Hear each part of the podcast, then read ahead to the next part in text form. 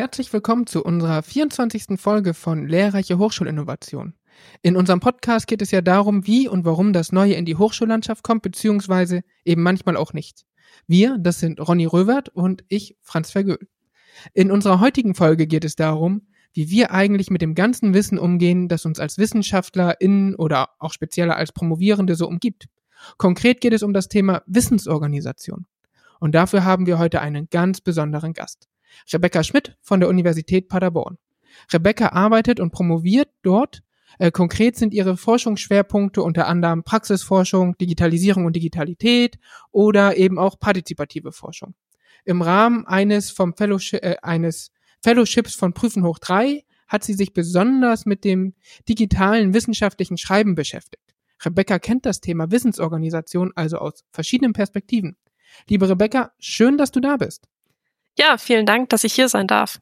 Genau, und Rebecca, ähm, das ist ja ein großes Thema, Wissensorganisation, und ich glaube, alle haben gute Vorsätze und ähm, denken auch, dass schon ganz gut ist, aber ich glaube, da ist immer ein großer Optimierungsbedarf, weil sich auch die ganzen digitalen Tools und die ganze digitale ähm, Welt verändert.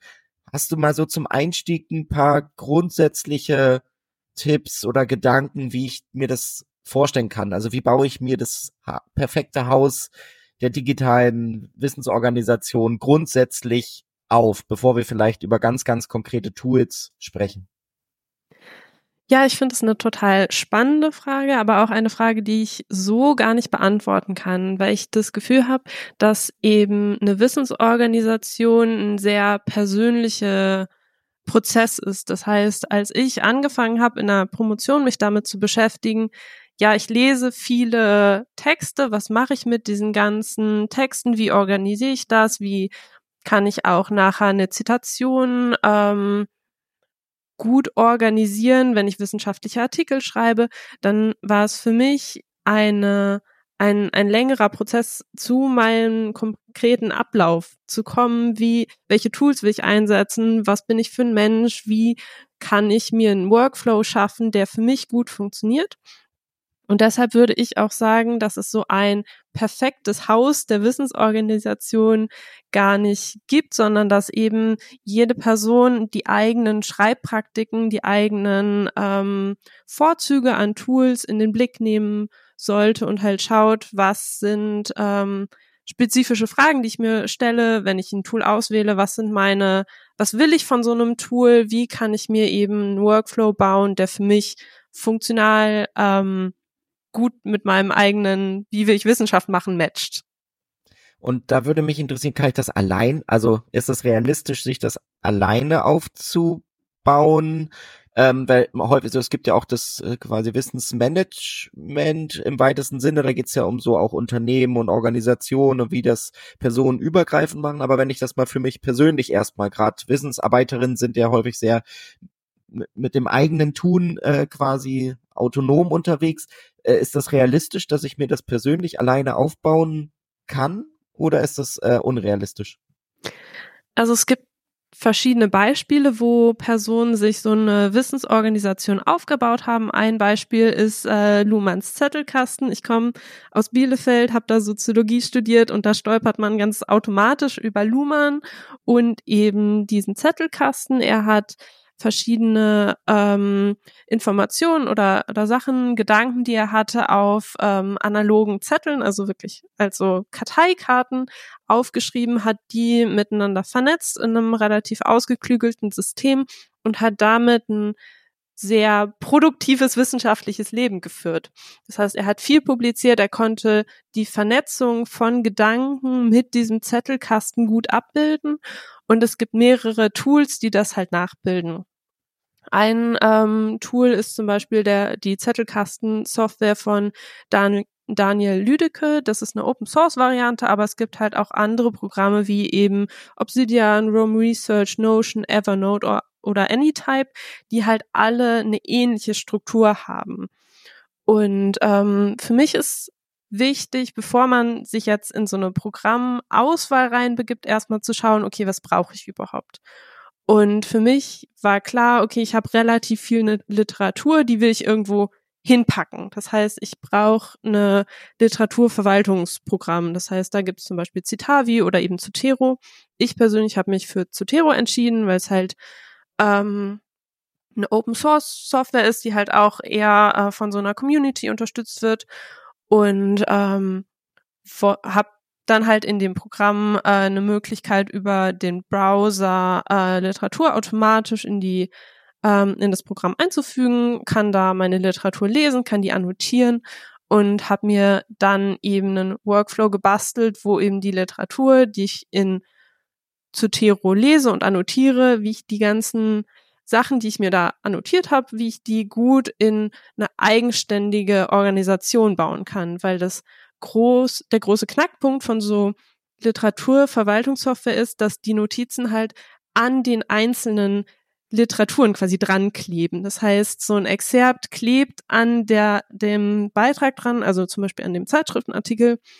Das heißt, es ist relativ schwer, Sachen wiederzufinden. Wenn ich jetzt zum Beispiel was zu dem Begriff ähm, der Praktik ähm, schreiben will, also ich habe eine, meine theoretische Brille ist sozusagen die Praxissoziologie und die ähm, ähm, Theorie sozialer Praktiken. Und wenn ich da zum Beispiel von verschiedenen Autoren deren Definitionen lesen will, wenn ich verschiedene Perspektiven vergleichen will, ist es total schwierig in einer Software, wo halt ich in jede Literatur einzeln reingehen muss, um zu gucken, ja, was hat die Person geschrieben? Und dann ist es einfacher, es ist zwar ein bisschen Aufwand, aber es ist im Endeffekt einfacher, dann eine eigenständige ähm, Organisation dieser ganzen Zitate aufzubauen. Und das habe ich halt mit Obsidian gemacht.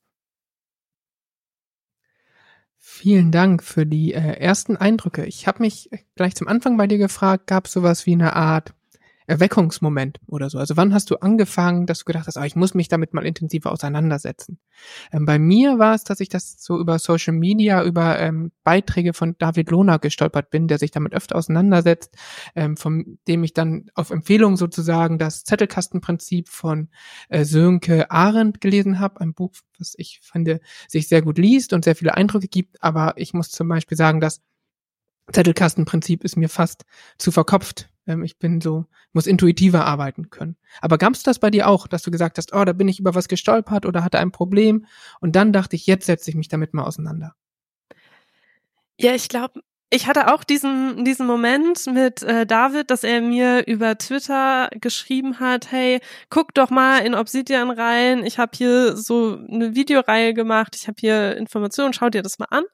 Ähm, aber für mich ist der Punkt von, ich brauche irgendwie eine Form von Wissensorganisation oder einen Umgang mit der Literatur, der anders ist als Citavi früher passiert. Also ich bin im Bachelorstudium mit äh, Citavi sozialisiert worden sozusagen und äh, habe da relativ viel äh, direkte Zitate einfach angemagert, die vertagt und habe dann so meine wissenschaftlichen ähm, Hausarbeiten schreiben können aber es war immer relativ viel in einem Word-Dokument rumschieben, wo passt jetzt ein Zitat hin, wie will ich so eine Organisation aufbauen. Ich habe gemerkt, ja, ich hänge sehr beim wissenschaftlichen Schreiben an den Argumentationslinien der AutorInnen. Also ich komme da nicht weg, weil ich so dolle in der ähm, Argumentation der Beiträge gefangen bin. Ich brauche was, was das aufbricht, wo ich meine eigenen Gedanken zu bestimmten Zitaten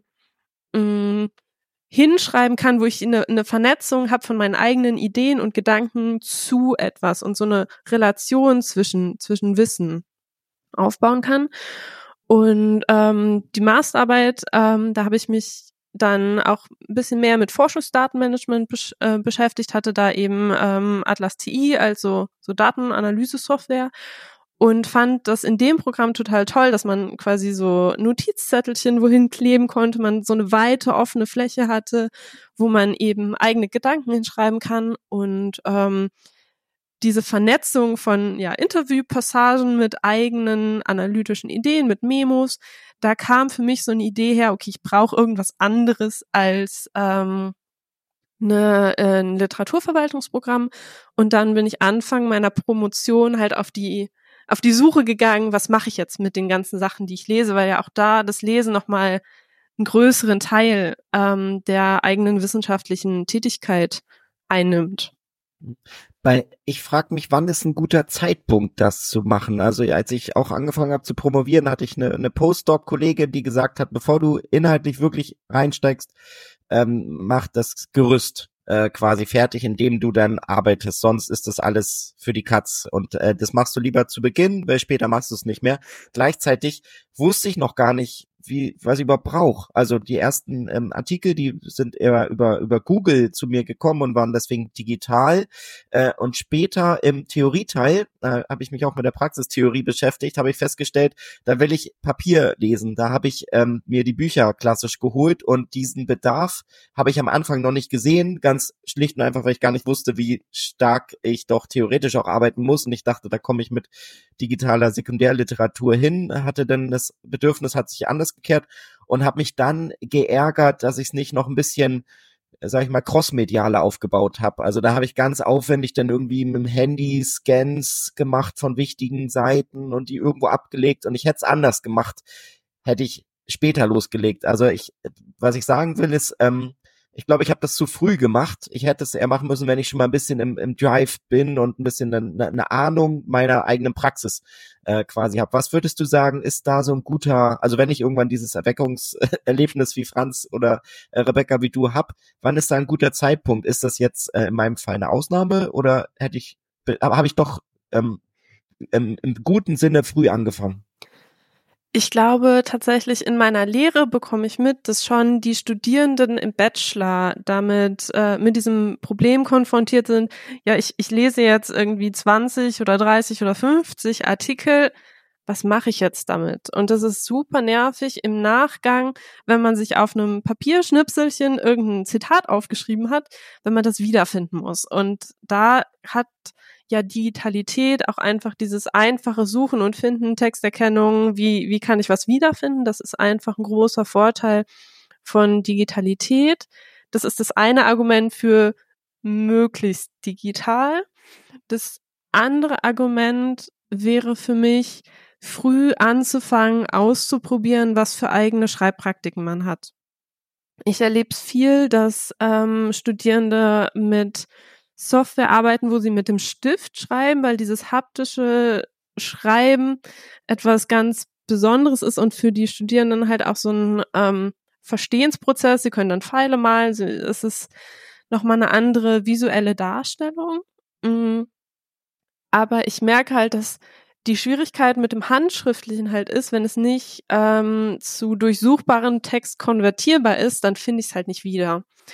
Und da habe ich den Eindruck, dass Obsidian eine gute Möglichkeit hat, eben auch andere mediale Inhalte einzubetten. Das heißt, man kann auch so, so Canvas quasi erstellen, wo man äh, verschiedene äh, Notizzettelchen hin, hinklebt. Ähm, man kann ähm, Notizen untereinander vernetzen, kann die auch ein bisschen grafischer darstellen. Ähm, das war für mich auch einer der Gründe für das Programm, aber das Argument ist, früh aus anzufangen, auszuprobieren, vielleicht auch mit verschiedenen Programmen, das erst zu schauen, okay, will ich das lieber handschriftlich, was macht es auch? Und das regelmäßig zu evaluieren von, was sind die Probleme, mit denen ich konfrontiert bin? Und passt der aktuelle Workflow noch zu dem, was ich gerade brauche.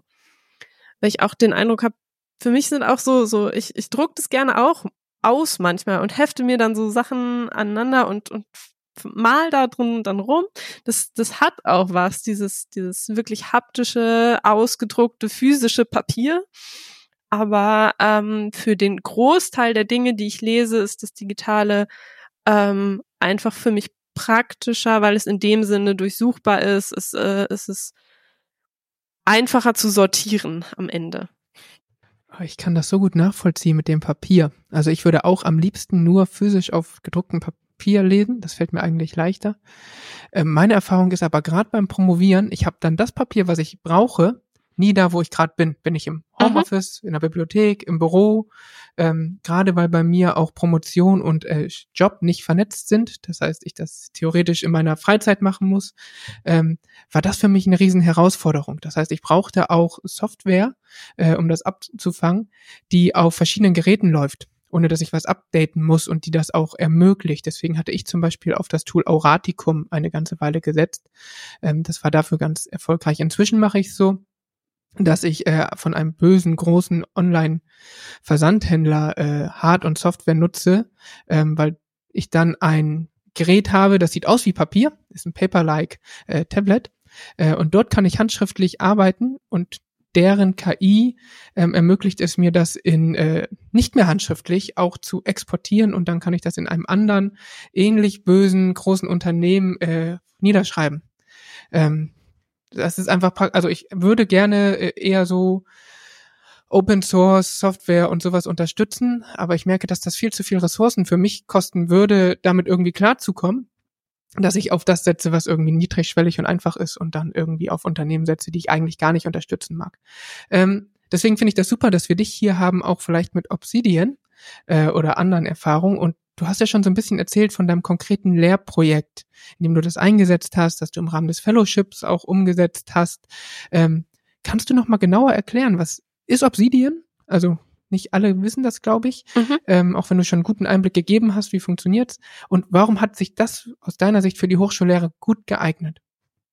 Okay, Obsidian ist ein ähm, Programm, das für den privaten Gebrauch kostenfrei nutzbar ist. Ähm, es ist quasi nach diesem Zettelkastenprinzip aufgebaut. Das heißt, man kann eigene Notizzettelchen erstellen. Die werden alle digital abgelegt. Man kann selber ähm, bestimmen, dass wo diese ähm, Dateien abgelegt werden. Das heißt, man kann das alles lokal speichern, man kann das entweder aber auch ähm, auf verschiedenen Geräten synchronisieren. Da ist, kann man sich entweder äh, eigenständig mit einer Cloud, wie zum Beispiel Skibo, also der Hochschulcloud von, von NRW, ein ähm, Cloud Storage bauen, wo das dann liegt, oder man kann eben ähm, auch den ja die Synchronisation äh, von Obsidian selber nutzen. Das wäre dann quasi kostenpflichtig. Ähm, Im Seminar haben wir gemeinsam in einer geteilten ähm, Vault heißt das, also in einem in einem geteilten digitalen Raum zusammengearbeitet und da ähm, eine Wissenslandkarte erstellt. Das heißt, die Studierenden haben Texte gelesen, haben Texte exerpiert, haben in teilweise in Gruppenarbeiten, teilweise in Einzelarbeiten ähm, Notizzettel erstellt, zum Beispiel zum Begriff der Intersektionalität, zum Begriff Geschlecht ähm, und haben diese Notizen dann miteinander verlinkt. Ähm, das in mehreren Seminaren eingesetzt. Äh, in einem Seminar ging es um Intersektionalität, ähm, soziologisch erforschen. Das war so ein ähm, forschungsangeleitetes oder Seminar, in dem auch Elemente vom forschenden Lernen mit dabei waren. Und ähm, es ging halt eben darum, das Verständnis von Begriffen wie zum Beispiel Geschlecht ähm, in dem Programm auch abzubilden. Also dass es quasi eine große Notizseite ähm, gab, was ist Geschlecht, das konnte man dann beschreiben. Dann gab es quasi unter Punkte oder unter, Unterseiten, in denen dann das biologische Geschlecht beschrieben wurde, das soziale Geschlecht, ähm, Geschlechtsidentität. Also das Programm hat es quasi möglich gemacht, ähm, Konzeptverständnis auch programmseitig abzubilden, indem quasi diese Verlinkungen zwischen Begriffen auch mit äh, bidirektionalen Links abgebildet werden konnten. Und ähm, für mich ist es total spannend, mit Obsidian zu arbeiten, weil es eben diese Funktion der Links hat. Und ähm, weil das auch grafisch dargestellt ist. Das heißt, man hat ähm, so ein Graph-View, heißt das, und ähm, da werden quasi diese einzelnen Notizen als so Punkte dargestellt. Und es gibt dann quasi eine Verbindungslinie zu den jeweils anderen ähm, Notizzetteln. Und ähm, das macht eben nochmal grafischer sichtbar, was für Konzepte jetzt beschrieben wurden. Und ähm, das ist so, so das, der eine ähm, Punkt vom Seminar. Der, das andere, was mir noch wichtig war, ist ähm, eine polytextuelle Lesekompetenz der Studierenden zu fördern. Das heißt, dass die Studierenden auch unterschiedliche Artikel zu dem gleichen Thema gelesen haben und dann beim Begriff Intersektionalität eben verschiedene Perspektiven kennengelernt haben und dadurch, dass sie zum Beispiel Begriffe verglichen haben, bestimmte Definitionen verglichen haben, konnten sie die Position der AutorInnen einordnen und eben zu anderen Positionen relatieren. Ähm, das waren für mich so zwei der ähm, zentralen Punkte. Ein weiterer Grund für den Einsatz von Obsidian im Seminar war auch für mich, dass ich damit meine eigenen Schreibpraktiken offenlegen kann. Das heißt, wissenschaftliches Schreiben ist ja was, was für viele Studierende erstmal nicht so automatisch verständlich ist, sondern es braucht relativ viel implizites Wissen, äh, um so an einem Prozess von, von ich, ich schreibe was in dieser Wissenschaft, ich sage was in dieser Wissenschaft äh, teilzunehmen und mir ist es wichtig, ähm, dass Studierende die Möglichkeit haben, im Sinne von studentischer Partizipation an Wissenschaft, studentischem Publizieren, studentischem Schreiben, ähm, auch an diesem großen Diskurs dieser Wissenschaft teilzunehmen und da halt so eine Sozialisation innerhalb von fachspezifischen Praktiken eben offen zu legen und zu ermöglichen. Und damit ähm, ich hatte halt das Gefühl, dass ähm, Obsidian für mich sozusagen eine Brücke war, um das, wie mache ich das, wie schreibe ich, wie organisiere ich meine wissenschaftliche Welt oder mein wissenschaftliches Tun eben offen zu legen, um halt deutlich zu machen, dass ähm, das so ein so ein Reinsozialisieren ist, so ein, so ein Öffnen der eigenen Welt, um halt zu sagen, hier, das ist das, wie ich das mache. Ähm, schaut euch um, es gibt noch andere Menschen, schaut, wie die das machen und findet euren eigenen Weg in dieser Verortung von, von Disziplin, weil es ja auch, also ich bin im ähm, bildungswissenschaftlichen ähm, Bereich, das heißt, ich äh, mache viel Lehre fürs Lehramt und gerade für die Lehramtsstudierenden ist es ja nochmal schwieriger, so die eigene Disziplin zu finden, weil sie ja in diesen multiparadigmatischen Lehrerinnenbildungskontexten eingebettet sind und da halt von vielen Disziplinen jeweils die Regeln lernen müssen. Wie zitiere ich? Gibt es die große Diskussion um das Ich in der Wissenschaft? Darf ich mit dem Ich schreiben oder nicht? Und das sind ja so Fragen, die eigentlich ausdrücken, ja, wie wie macht ihr das? Was was sind die was sind die Regeln? Wie wie finde ich meine Stimme?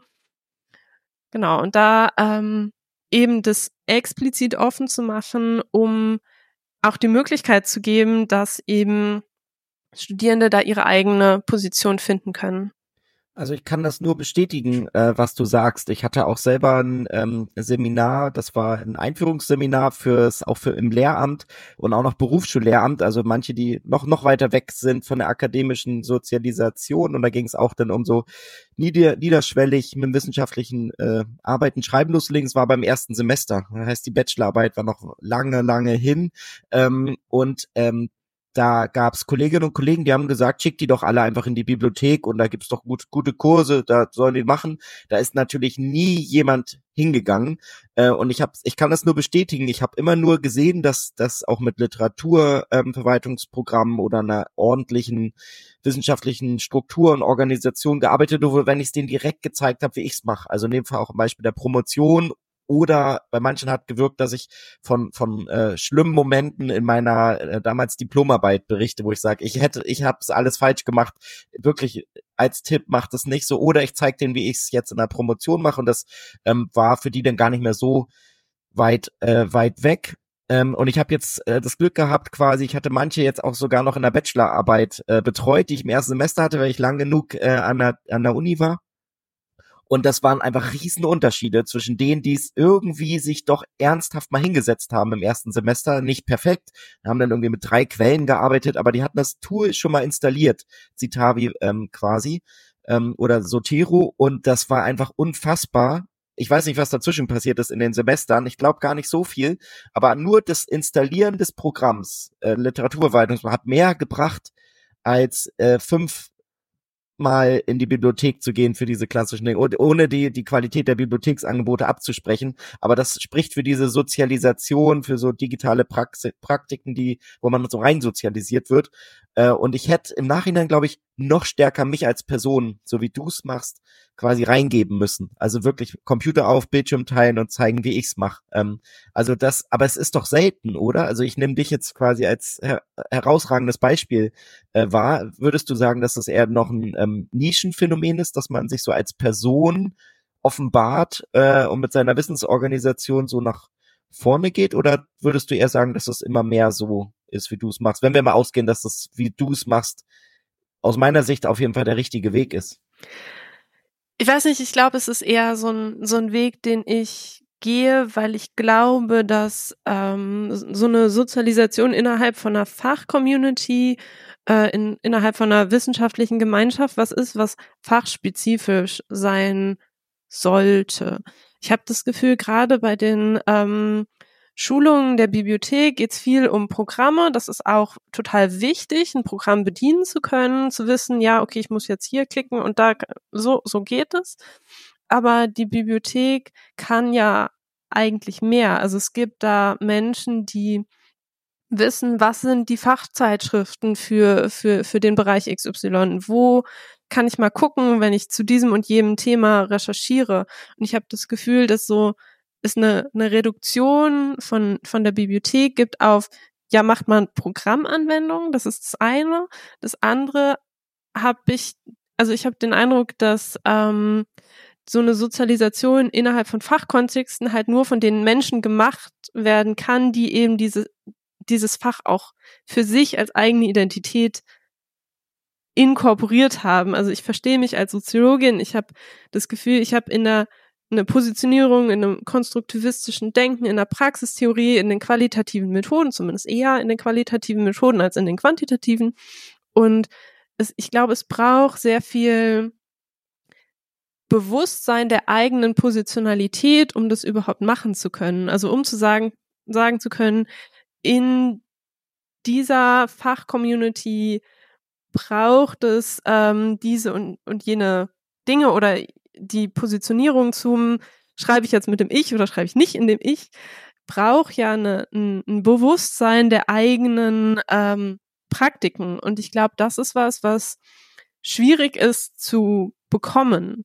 Und ich habe den Eindruck, dass, das viel Reflektivität Reflexivität braucht in der Lehre, das eben offen zu legen, weil es ja gerade von zum Beispiel ProfessorInnen, die schon lange in ihrem Feld sind, die, die wissen das ja alles. Also die, die sind sehr lange da drin, zu sagen, ja, natürlich schreiben wir jetzt mit APA oder zitieren mit APA oder zitieren nach Harvard, das ist doch klar, das ist doch, warum muss ich das denn jetzt noch sagen? Das ist doch selbstverständlich. Und da sich bewusst zu machen, nee, das ist nicht selbstverständlich, braucht eben ein großes Einfühlungsvermögen für, für die anderen und braucht, glaube ich, eine Nähe auch zu den Studierenden wo ich den Eindruck habe, dass manchmal Hierarchien in der Hochschule auch nicht so hilfreich sind, wenn ProfessorInnen sehr weit weg sind, sehr sich als Dozierende fühlen und dozieren wollen müssen und halt diese Positionierung haben von als, als die ExpertInnen positioniert zu werden, immer alles wissen zu müssen. Ich glaube, das ist als Bild nicht so hilfreich. Ich habe den Eindruck, es hilft mir in meiner eigenen Lehre zu sagen, ja, wir lernen zusammen, ich bin auch auf dem Weg, ich bin auch dabei, immer im, im Sinne des lebenslangen Lernens weiter zu lernen. Und KI ist jetzt auch was zum Beispiel, was für mich äh, ein, relativ neues Thema ist. In, in meiner ähm, meinem Masterstudium war das überhaupt kein Thema. Das ist jetzt mit der DIS mir quasi so im Feld. Äh, Schule reden halt alle über KI und Digitalisierung, Digitalität damit beschäftige ich mich jetzt, da arbeite ich mich rein. Das ist auch für mich neu, jetzt zum Beispiel Sachen aus der äh, Computerlinguistik zu lesen, aus den Computational Social Science zu lesen. Auch da muss ich quasi erstmal gucken, ja, wie schreiben die? Was sind das für Journals? Wie, wie sortiere ich die Journals? Wer hat welche Perspektive? Wer spricht wie? Ich muss gucken, ja, was, was sind da bestimmte Autoren? Welche Positionen haben die? Und das ich glaube, mir hilft diese Erfahrung von, ich, ich gucke in ein anderes Feld und lerne das nochmal neu und mir wird dann bewusst, was mache ich eigentlich. Ja, vielen Dank, Rebecca, dafür. Und äh, so die erste Hälfte dieser Folge haben wir uns damit beschäftigt, warum, mit welchen Beweggründen sollte ich mich überhaupt mit dem Thema eigenem eigener Wissensorganisation beschäftigen? Wie wird es auch vielleicht nicht zu einer Mammutaufgabe, sondern hilft mir schon relativ schnell? Und jetzt so die zweite Hälfte würden wir gern uns damit befassen, wie das konkret gelingt. Ähm, wie wird es nicht zu einem Zusatzprojekt, sondern wie macht es alle meine beste äh, bestehenden Projekte tatsächlich einfacher und besser? Und äh, bevor wir nochmal zu dir, Rebecca, kommen und zu deinen ganz praktischen Erfahrungen und, und Tipps haben wir uns nochmal auch einen O-Ton äh, eingeholt. Und der kommt heute von Dr. Stefan Siegel. Ähm, der ist Postdoc bei der Universität St. Gallen aus der Schweiz, arbeitet dort auch viel mit David Lohner zusammen und äh, gibt ein bisschen Einblick, wie gelingt gute Wissensorganisation im digitalen Zeitalter. Hört am besten direkt rein. Lieber Franz, lieber Ronny, liebe HörerInnen des Podcasts Lehrer hier Hochschulinnovation. Ich wurde für einen kurzen Audiobeitrag, also ein O-Ton zum Thema Wissensmanagement mit digitalen Denkwerkzeugen in der Lehre angefragt. Ich forsche schon seit mehreren Jahren zu diesem Thema und möchte euch sehr gerne einen kurzen Einblick geben und zwei Fragen beantworten. Kommen wir zur ersten Frage. Was würdest du KollegInnen empfehlen, die noch am Anfang stehen und ihr Wissen noch gar nicht managen?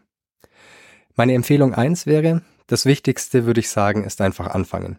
Je früher, desto besser. Je früher man sich um sein intellektuelles Kapital kümmert, desto eher und besser kann man dann vom geistigen Zinseszinseffekt zehren. Und desto größer wird der eigene Wissensschatz im Verlauf der Zeit.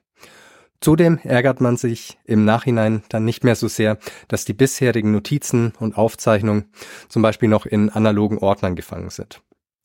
Meine zweite Empfehlung wäre, es gibt mittlerweile super viele Tools for Thought auf dem Markt, wo man schnell die Übersicht verlieren kann und dazu getrieben wird, immer dem neuesten Tool beziehungsweise der shiniest App hinterher zu jagen und sich sehr komplexe, vielleicht zu komplexe Workflows mit verschiedenen Tools aufbaut. Hier wäre mein Tipp, whatever works. Es gibt nicht das perfekte digitale Denkwerkzeug, sondern man kann fast mit allen Tools sehr gut arbeiten, solange sie basale Fähigkeiten haben, wie äh, bidirektionale Links äh, zu erlauben. Es kommt dann eher darauf an, wie und wozu man sie einsetzt. Für mich ist Obsidian trotzdem aktuell das beste Tool. Meine dritte Empfehlung wäre, hab Acht vor der sogenannten Overcollectors Fallacy. Menschen sind ganz tief drin Jäger und Sammler. Überspitzt gesagt ist das reine und sinnlose Anhäufen von Informationen nicht sinnvoll und führt eher zu einem verstopften Wissensmanagementsystem und trägen Wissen. Also überlege sehr genau, was bewahrenswert ist. Kommen wir zur zweiten Frage. Wie nutzt du digitale Denkwerkzeuge für dein Wissensmanagement, insbesondere in der Lehre? Ich mache mittlerweile fast alles in Obsidian, wenn es um die Vorbereitung und die Nachbereitung meiner Lehre geht. Die Durchführung würde ich auch gerne noch stärker darin machen, was auch möglich ist, aber aktuell ist es die Vor- und Nachbereitung. In Daily Notes, einem Plugin, notiere ich zum Beispiel flüchtige Notizen, Ideen, Fragen oder Gedanken, die mir im Laufe des Tages kommen, die ich vielleicht mal für eine Lehrveranstaltung brauchen könnte. So kann ich sie nicht vergessen und ich kann mit ihnen weiterarbeiten. Ganz konkret habe ich für jede Lehrveranstaltung eine eigene übergeordnete Übersichtsnotiz und dann Unternotizen für jede einzelne Sitzung, die miteinander verlinkt sind. Hier kann ich Notizen zu Zielen, Inhalten, den Methoden und den Materialien der Veranstaltung sammeln. Natürlich habe ich auch zu wichtigen Konzepten, zum Beispiel der Hochschuldidaktik oder der pädagogischen Psychologie, separate Konzeptnotizen, die ich nach dem Lego-Bausteinprinzip gut für Lehr-, aber auch Forschungsprojekte effizient und gut rekombinieren kann. Hier ist vor allem die Verknüpfung der Notizen untereinander super wichtig. Ich versuche generell gute Denkarbeit nur einmal zu machen und das Ergebnis dann festzuhalten, so dass ich nicht immer wieder bei Null starten muss. Ich dokumentiere und reflektiere meine Lehre zum Beispiel auch in Obsidian und habe dort zum Beispiel alle Evaluationsergebnisse oder Teaching Analysis Poll Ergebnisse von mir systematisch abgelegt. Das ist insbesondere praktisch, wenn ich mein Teaching Portfolio erstellen will oder weiterentwickeln möchte. Wer diesen Einblick spannend fand und noch wer mehr wissen möchte, Vielleicht gibt es ja mal eine Podcast-Folge zum Thema lehrbezogenes Wissensmanagement. Es ist aber auch gerade ein Beitrag von David Lohner, mit dem ich hier sehr viel zusammenarbeite und mir im Erscheinen im neuen Handbuch Hochschullehre. Er heißt Wissensmanagement von Lehrenden mit Digital Tools for Thought, Potenziale, Grenzen und Einsatzmöglichkeiten. Der wird bald erscheinen. Ansonsten freue ich mich natürlich über Kommentare, Feedback, Ideen. Vernetzt euch hier gerne mit mir äh, auf den gängigen Social Media Plattformen. Hier findet ihr mich gut unter Dr. Stefan T. Siegel. ich würde gerne nochmal zurückkommen auf diesen spannenden Punkt mit Obsidian äh, mhm. quasi als konkretes Tool, dass man sich das vorstellen kann. Und da gibt's eine, und ich freue mich, dass ich jetzt endlich mal das äh, mit dir quasi schon als Experte, würde ich jetzt mal sagen, quasi ähm, als Frage stellen kann. Und zwar ähm, ist es folgendermaßen so, Wissensorganisation verortest du ja im Kontext von wissenschaftlicher Arbeit, wissenschaftlichem Schreiben. Wissensorganisation mal angenommen, sie ist perfekt da, irgendwie wo auch immer, in welchem Tool, und dann kommt das Schreiben. Und das ist für mich ein riesen Bruch, also einfach eine, eine Schwäche, dass ich dann einfach äh, in Word bin. Ganz banal, ich bin dann in Word. Und da, wie, wie kommen die ganzen Gedanken, die irgendwo perfekt organisiert sind, dann in meinen Text, äh, also jetzt und jetzt nicht einfach nur eine, eine Zusammenfassung von dem, was andere geschrieben haben, sondern in den eigenen produktiven Teil, wo ich sagen wir mal kreativ mir neue Gedanken äh, machen muss. Also ein Resümee zum Beispiel oder was auch immer. Also wo ich, wo ich was eigenes erschaffe, äh, was mehr ist als nur eine Synthese aus dem, was es gibt.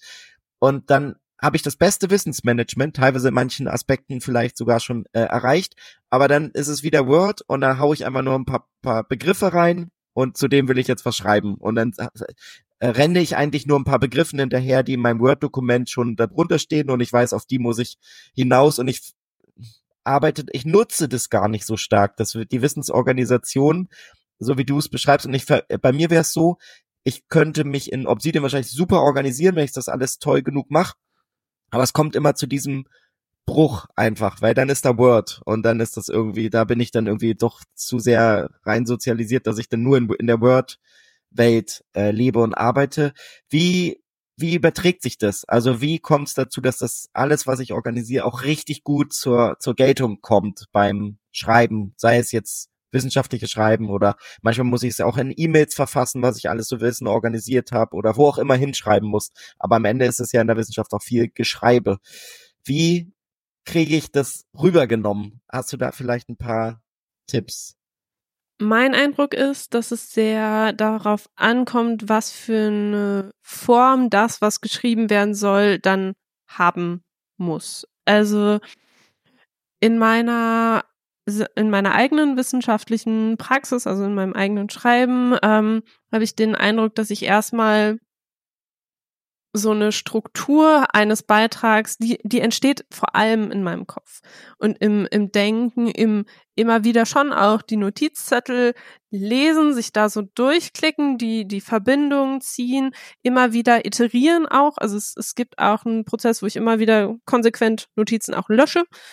Ähm, und das Gefühl habe, es, es geht nicht darum, nur, nur zu hamstern. Also es geht nicht darum, alles Wissen irgendwie zu haben. Es, Wissen ist für mich was, was in dem sozial, in den sozialen Kontext eingebettet ist. Das heißt, wenn ich etwas schreibe, dann braucht es einen Anschluss an die Diskurse im Journal. Es braucht ein Lesen von, okay, was ist, ist deren Argumentation? Wo kann ich mein eigenes Argument, das ich habe, anbinden? Wo kann, was kann ich sagen, was für die anderen interessant ist?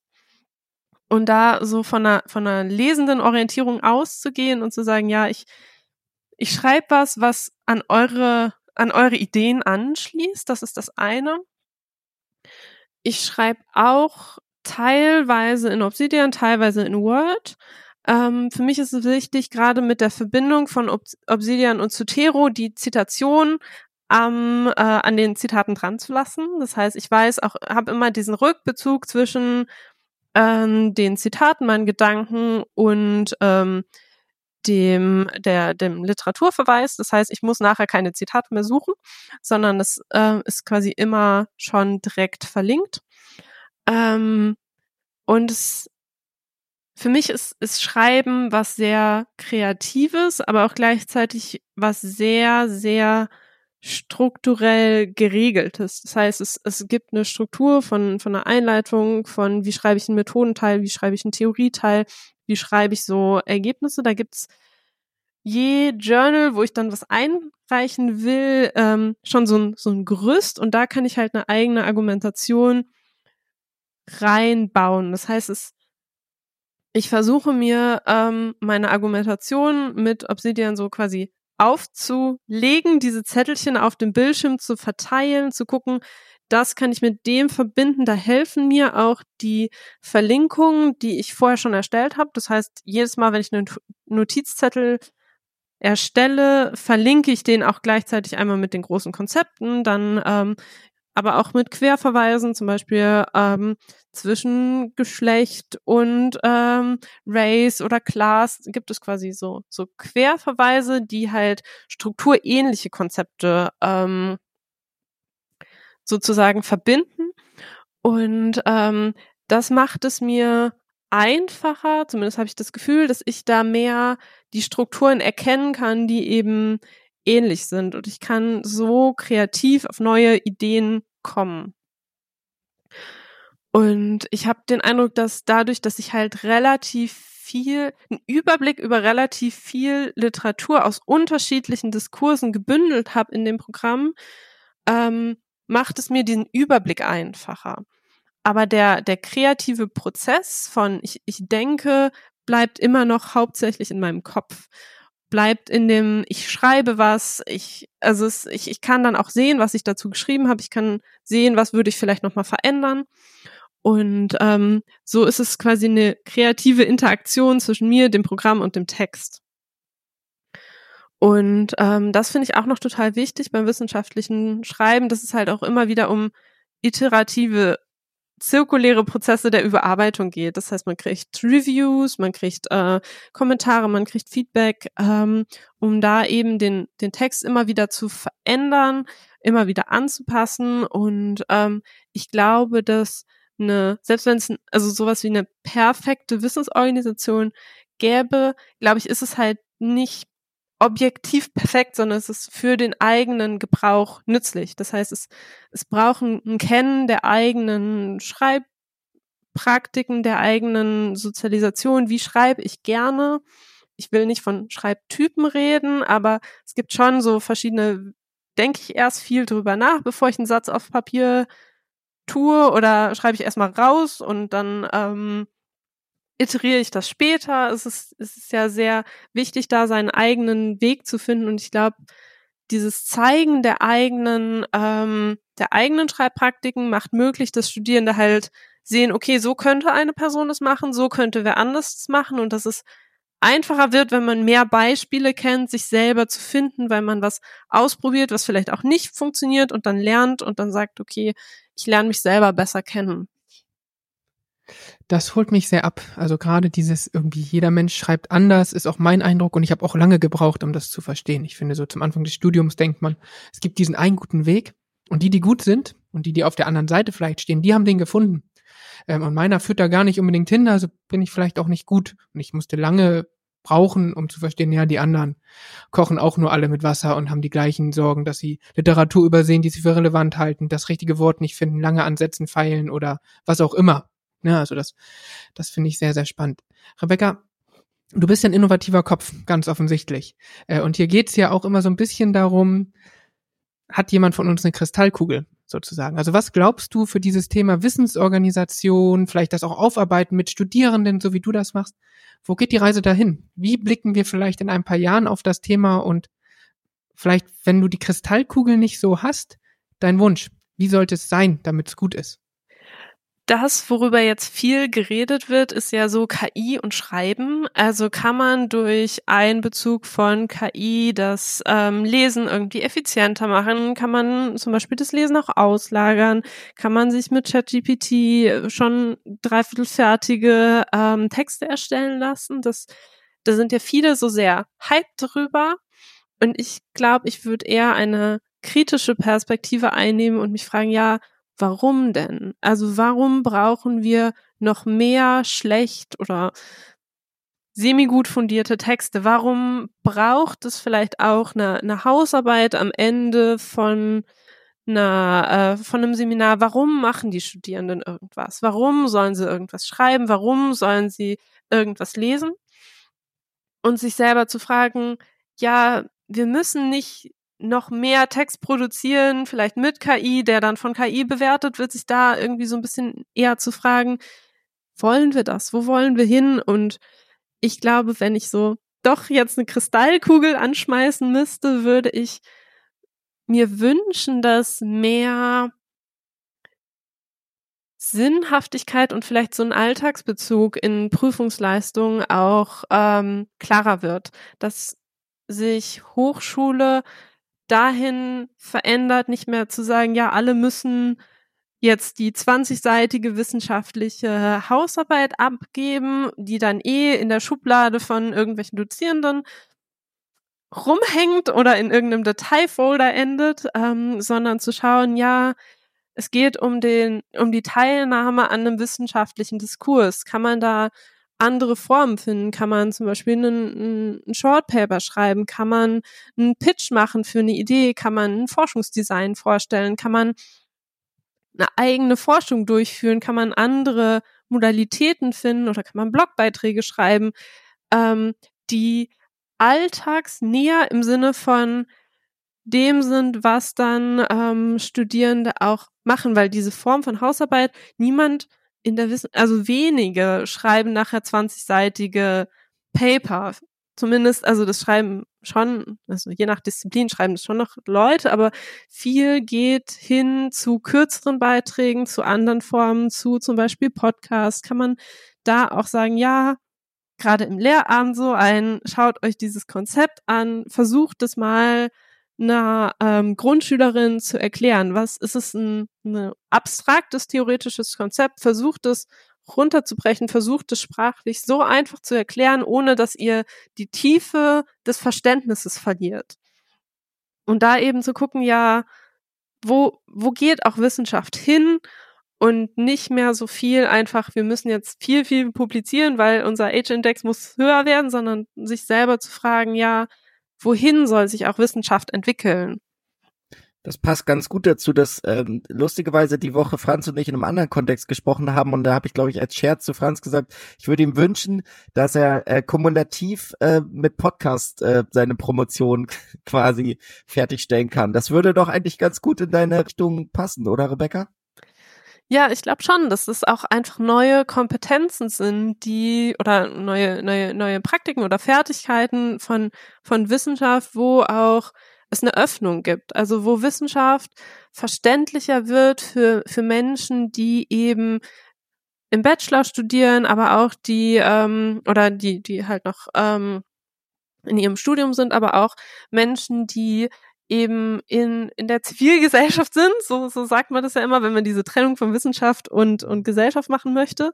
Ähm, aber ich glaube, dass halt diese Form von Wissenschaftskommunikation oder von, von wirklichem Einbezug von, von Menschen außerhalb von so institutionalisierter Forschung auch immer wichtiger wird, weil es eben so, ja, wofür machen wir diese Wissenschaft auch? Wir machen sie für die Gesellschaft. Es ist ein, wir wollen ja was machen, was dann nachher allen hilft, wo es, eine Fortentwicklung gibt. Und ähm, finde es wichtig, sich da auch die Frage zu stellen, ja, warum mache ich das? Was ist meine persönliche Motivation? Und ähm, da eben auch zu sagen, ja, ich will, dass es eben ja eine Weiterentwicklung gibt. Und das ist, äh, dass wir mit dieser Überforderung auch von, von KI, von es gibt jetzt auf einmal ganz viel Text, der ganz schnell generiert werden kann, ganz viel Content, der auf einmal super da ist, wie gehen wir damit um? Und ich glaube nicht, dass ähm, die Lösung ist, einfach mehr Text oder mehr, mehr Content zu produzieren oder das dann mit KI zu sortieren, sondern ich würde mir eigentlich wünschen, dass es ein, ein Umdenken gibt zu, ja, mehr mit den Menschen reden, weniger super viel Content produzieren. Mhm. Und dieser Podcast kommt ja raus rund um die Jahreswende äh, und da nehmen sich ja viele gute Vorsätze immer vor. Äh, so, was würdest du sagen, was ist der erste Schritt, den du so ganz generell unabhängig von was so persönliche Präferenzen und Sozialisation und Fachhintergrund, was wird, was glaubst du, was ist ein guter genereller Tipp, um mal, um mal loszulegen, sich ernsthaft auseinanderzusetzen damit, wie man sich, ich sag's mal ganz einfach, wie man sich selber organisiert, schon mit dem Zweck, dass man dann auch vielleicht eher äh, wissenschaftlich tätig ist oder wissenschaftsnah ähm, oder Wissenschaftsmanagement oder in der Verwaltung oder wo auch immer. Aber als Wissensarbeiterin für das Jahr 2024 will ich äh, mich professionalisieren. Was ist so ein erster Schritt, wo du denkst, der geht auf jeden Fall in die richtige Richtung ähm, und sich auch was Persönliches natürlich dann rauszusuchen, aber da sollte man anfangen. Ich glaube, das ist einmal anfangen und machen. Also ins Tun kommen und nach dem Tun sich zu fragen, okay, ich habe mir jetzt eine drei, vier Monate Probephase gesetzt. Was war gut? Will ich das so weitermachen? Will ich was verändern? Also dieses nicht so krass viel drüber nachdenken und alles so sehr, also ich finde das, das Wort von Zerdenken irgendwie schwierig, aber das Gefühl, dass manche Menschen so dazu neigen, ganz viel sich theoretisch anzulesen über auch Wissensorganisationen und irgendwie verschiedene Programme und erstmal zu gucken, ja, okay, was brauche ich da, so eine Bedarfsanalyse schon zu machen, aber dann halt auch zu sagen, ja, ich suche nicht das perfekte Programm, weil das gibt's nicht. Das muss ich selber programmieren, damit es für meine Bedürfnisse angemessen ist, sondern ich, ich nehme jetzt mal was, das da ist, das einfach ist, das für mich passend ist in den meisten ähm, meisten Aspekten und, und fange damit erstmal an, weil Optimierungsbedarf gibt's gibt's sozusagen immer. Ähm, und das zweite, die zweite Idee ist, sich diese Frustration auszuhalten, wenn es mal nicht funktioniert. Und das ist, sich da eine Community zu bauen, zu sagen, ja, ich, wir tauschen uns untereinander aus. Ich struggle auch mit Obsidian. Äh, es gab ein Update, das hat mir mein, mein ganzes Jammel zerschossen. Also es war auch immer wieder der eigene Struggle, den eigenen Misserfolg oder die eigenen ähm, ja, so einen eigenen, ähm, ja, wenn was nicht funktioniert, damit auch äh, in Gemeinschaft umzugehen, sich gegenseitig zu unterstützen und sich ein Netzwerk zu bauen, dass das auch ein, ein Stück weit auffangen kann kann ja auch positiv wirken. Also ich weiß zum Beispiel, dass ich hatte Wissensmanagement zu Beginn meiner Promotion aufgebaut und das ist dann auch ein bisschen zusammengefallen. Das war mit Evernote und das hat irgendwie doch nicht so funktioniert. Und ähm, dann dachte ich erst, ah Mist, alles weg, aber gleichzeitig hat es thematisch äh, war es ganz gut, war es auch ein thematischer Bruch. Das heißt, ich habe halt noch mal ganz neu denken können und habe zum Glück in eine andere Richtung äh, gedacht und bin heute sehr, sehr glücklich drüber, dass ich dann mit dem Wissens, mit der Wissensorganisation, mit dem Bruch gleichzeitig auch einen thematischen Bruch hatte. Also da kann man auch mal wieder das Positive sehen. Also so ein bisschen erinnert's mich, äh, es gibt ja diesen Spruch von John Dewey, ein Gramm Praxis wiegt mehr als eine Tonne Theorie, dass ähm, quasi würdest du aus einer Praxistheorie wahrscheinlich nochmal ganz anders sehen, aber auf jeden Fall ist es, gilt es mal ganz gut für das Thema Wissensorganisation, sich einfach mal irgendwas, ein Tool zu installieren, auszuprobieren äh, und nicht 50 Handbücher äh, erstmal zu lesen, sondern sich erstmal mit dem, was man auch hat. Man beginnt ja nie bei Null. Also, ne, man hat ja immer einen, nicht den Startpunkt Null, den gibt's ja klassisch nicht, auch nicht in Promotionsprojekten. Man setzt ja immer irgendwo an. Äh, und das finde ich, glaube ich, ganz gut, erstmal mit dem, was man hat, äh, besser umzugehen und sich da was zu überlegen. Und wahrscheinlich müsste man auch ehrlicherweise sagen, wenn wir jetzt diesen Podcast äh, bis hier gehört haben, dass doch sowas wie mit Obsidian sich mal beschäftigen auch kein verkehrter Weg ist, glaube ich, das wäre auch eine Empfehlung deinerseits, denke ich mal. Ja, oder zumindest sich ein Programm zu suchen, mit man, in dem man es erstmal ausprobiert. Ich habe den Eindruck, dass es halt ähm, viele unterschiedliche Programme gibt und da halt auch ähm, ja einfach so so persönliche Präferenzen ähm, ja auch Ausschlag geben können. Ich finde Obsidian einfach hübsch. So, also es ist auch ein, ein, ein Grund für mich. Ich kann da verschiedene Themes einstellen. Das ist so ein, es macht mir Spaß, damit zu arbeiten. Ich mache das jeden Tag gerne auf. Ich mache da so, so Tagesnotizen. Der begrüßt mich immer mit Hallo. Ähm, das ist ein guter Tag hier. Ähm, kannst du irgendwie Sachen eintragen und sich da auch ähm, ja eine Struktur zu bauen, mit denen man man gerne einfach arbeitet. Und das ist eine und ja, ich also schon das Gefühl, dass so ähm, sich mit theoretischen Konzepten zu beschäftigen auf jeden Fall wichtig ist. Ähm, aber sich eben nicht darin so zu verlieren und zu sagen, ich muss jetzt erst alles lesen, bevor ich eine Entscheidung treffen kann. Sondern ich habe den Eindruck, dass es so langsam ich ein Gefühl dafür habe, okay, ja, ich habe das erst ein bisschen so gemacht, jetzt habe ich noch mal, ich hatte am Anfang immer sehr lange Notizseiten, die habe ich jetzt auf jeden Fall deutlich kleiner ähm, und mehr Verlinkungen da drin und dass es so ein, so ein Iterieren gibt. Ähm, ja, das äh, ist eben da auch selbstfürsorglich mit sich selber zu sein und Verständnis für das eigene Nichtwissen zu haben, dass man kann es am Anfang nicht perfekt machen und das ist eine Illusion, dass man das könnte, von Anfang an irgendwas Perfektes aufzubauen, sondern ähm, erstmal zu gucken, ja, das funktioniert so, ich muss es vielleicht nochmal anpassen, aber gerade ist es okay. Ja, Das wären auch so ein bisschen in die Richtung, würden auch meine Tipps gehen. Also so das eine ist, ich finde es super hilfreich für mich selber und würde es gerne weitergeben, sich nicht so blenden zu lassen von vielleicht irgendwie Social Media Posts auf LinkedIn oder so, die man sieht, wo dann steht hier fünf Tipps, so organisierst du das und dann machst du das und dann hast du nie wieder Probleme, dann schreibst du Einser Hausarbeiten oder sowas, wo wir immer sagen, ja, das ist ein bisschen viel versprochen, ähm, klick das gar nicht erst an.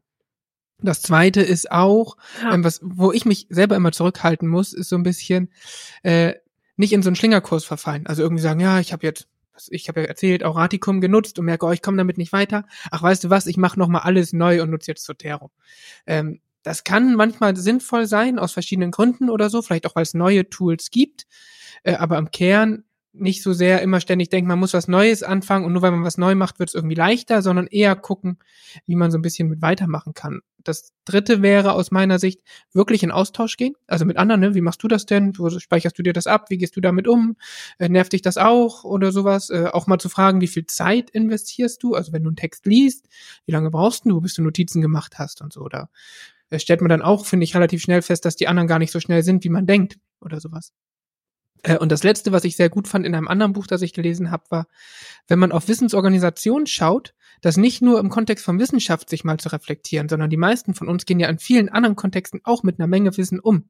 Viele von uns haben sehr aufwendige Hobbys eigentlich oder müssen eine ganze Familie organisieren oder so und sind da super Organisationstalente und haben echt gutes Wissensorganisation für sich, ähm, und müssen gucken, ja, was sind eigentlich die Argumente, warum das gut funktioniert, die Aspekte, warum ich das so gut hinkriege, dass ich alles irgendwie so mache.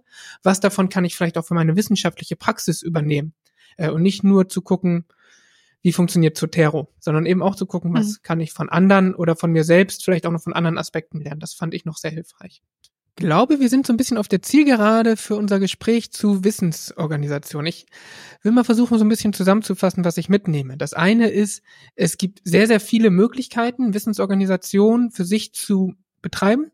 Äh, und jede Person, jeder Mensch muss da auch eigene Wege finden. Es gibt keinen guten und keinen richtigen und es nützt nichts, nur anderen Ideen nachzueifern. Äh, das zweite, was ich mitnehme, ist, wir kommen vielleicht zu innovativerer Bildung und schönerer Bildung, wenn wir offener damit umgehen, wie wir das selber machen und das den Studierenden und unseren Kolleginnen transparenter vorleben, damit wir alle auch viel mehr darüber reflektieren können. Äh, und das Dritte ist, vielen Menschen kann das eine Menge Spaß machen. Also auch wenn das eine oder andere, was wir hier vorgestellt haben, vielleicht als anstrengend oder aufwendig klingt, ähm, kann das auch schöne Anstrengung sein und vielleicht gibt es sogar Tools, die einen freundlich begrüßen und super hübsch aussehen und einen einfach ein gutes Gefühl geben, dass man sich damit beschäftigt. Rebecca, habe ich was vergessen?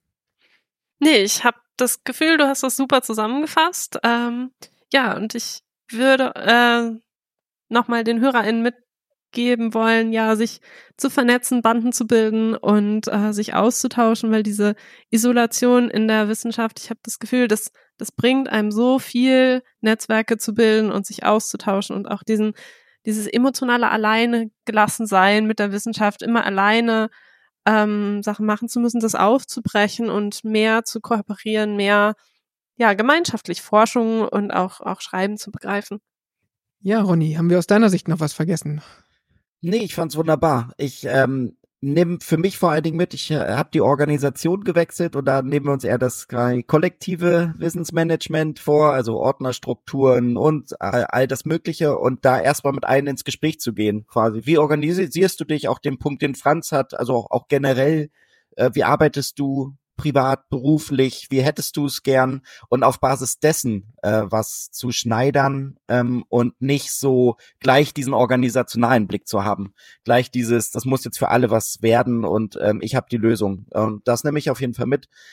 Und bei mir selber fange ich auch irgendwann nochmal neu an. Aber äh, auf jeden Fall vielen Dank, Rebecca. Ähm, auch, dass du die Bezüge zwischen Partizipation, wissenschaftlichem Dasein äh, und innovativer Bildung quasi so gut gesetzt hast. Und äh, genau, bleibt in Austausch, bildet Banden und bis zur nächsten Folge. Wir freuen uns. Bis dann. Tschüss. Tschüss, auch von meiner Seite. Äh, wer eine Möglichkeit kennt, kumulativ per Podcast zu promovieren, bitte melden. Ansonsten hören wir uns demnächst. Bis bald. Das war es auch schon wieder mit unserer heutigen Folge. Wir freuen uns über Anregungen und Verbesserungen direkt unter dieser Folge oder auf dem Weg, der euch am liebsten ist. Falls ihr auch mal Gast in unserem Podcast sein wollt, tragt euch gerne in unsere Expertinnenliste ein, die wir in den Shownotes verlinkt haben. Außerdem suchen wir immer neue Beiträge für die Community Werbeblogs. Mit Ideen dazu könnt ihr euch einfach bei uns melden. Unser Jingle und Sounddateien kommen von Stefan Fischer.